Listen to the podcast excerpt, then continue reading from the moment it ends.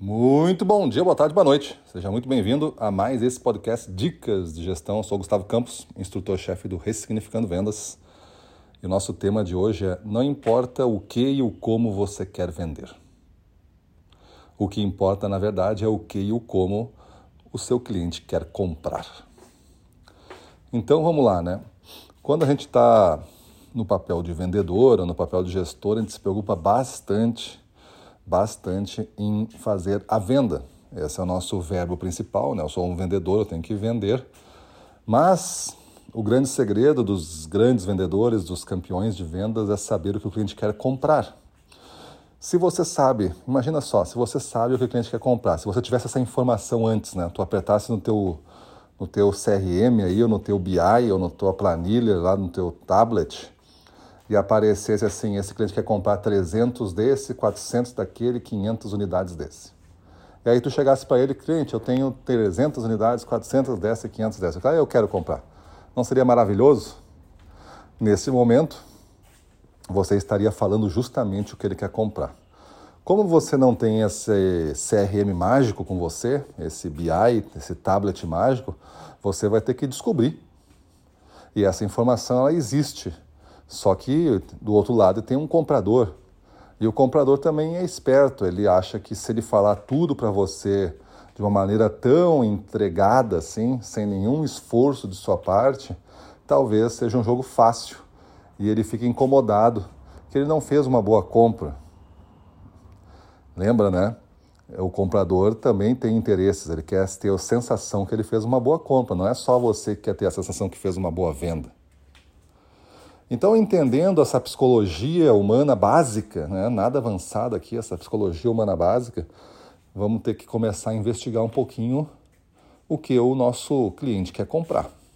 Fazer algumas perguntas, né? ver como é que está o negócio dele, como é que está reagindo, quem é que está se dando bem, como é que está saindo melhor, o que, que os clientes estão pedindo, ele não tem alguma solução boa.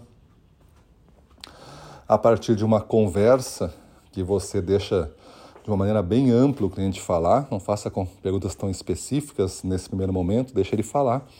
Você vai entendendo para onde ele está te levando. Daqui a pouco ele pode estar tá te levando para uma região que ele está precisando de fazer faturamento. Ou uma outra região que ele está precisando, na verdade, é de fazer mais giro. Ele precisa fazer caixa mais rápido. Ou ele precisa se livrar do estoque que ele tem para poder comprar uma coisa nova. Ou ele precisa de um parceiro melhor para o negócio dele, que seja mais comprometido. Ele vai falar de algumas coisas que não estão bom, porque quando tu está puxando um papo com alguém, com um comprador, geralmente essas coisas que não estão tão bem assim, estão incomodando, é o que a pessoa gosta de falar. A pessoa gosta de falar do que está incomodando ela, para ver até se compartilhando, parece que sai do corpo, né? Ou botando para fora, sai do corpo, me alivia. E se você for um vendedor inteligente, você vai ver isso. É sim, é um assunto negativo, você tem que ter cuidado, né? É um assunto delicado, não pode ser tão, tornado tão simples assim por você, mas você tem que fazer parte da solução desse problema. A partir que você ouviu, ele está esperando que você ajude a solucionar. E esta é a hora de você começar a testar algumas hipóteses. O senhor conhece esse produto, o senhor conhece essa vantagem, o senhor conhece isso. Lá naquele cliente que eu atendi naquela outra cidade, fazendo isso, ele conseguiu tanto de resultado. Será que esse resultado seria bom para sua loja? Então você começa a mostrar para ele elementos, mas não está vendendo ainda está mostrando e perguntando. Agora começa uma série de perguntas específicas. Dessas perguntas específicas, você vai colher as bordas do quebra-cabeça, ou seja, qual é o tamanho desse quebra-cabeça. É um quebra-cabeça de 200 peças, de 500 peças ou de mil peças que você vai vender para ele hoje. E a partir daí, você vai entregando todas as pecinhas para ele, ele vai colocando no pedido. Então, se a gente fizer uma sequência dessa, né, perguntas mais amplas, depois perguntas mais específicas, já com a sua solução sendo apresentada em partes, através dos benefícios ou através mesmo das características mais entendidas e esperadas do produto, para ele começar a dizer sim e fazer umas confirmações. Então, dentro de uma estratégia é, estruturada de conversa, nós conseguimos então é, apresentar para o cliente o que ele quer comprar realmente.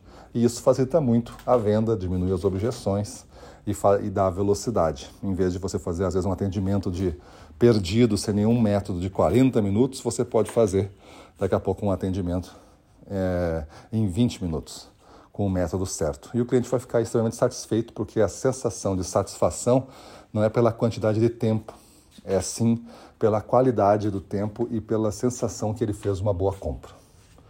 Beleza? Então pensa nisso. Gestor comercial manda para sua equipe essa dica, né? compartilha com eles, pede as opiniões, vê como é que vocês podem melhorar as suas rotinas e passe para eles também o domínio de vendas, nosso evento na semana que vem, né? Não perde, traz toda a tua equipe para o domínio de vendas. Vamos falar de temas como esse. Se você gostou, chegou até aqui, é sinal que você gosta de vendas e de soluções práticas para isso. Então, lá no dia 9 de agosto, né, nós vamos ter à noite nosso evento Domínio de Vendas.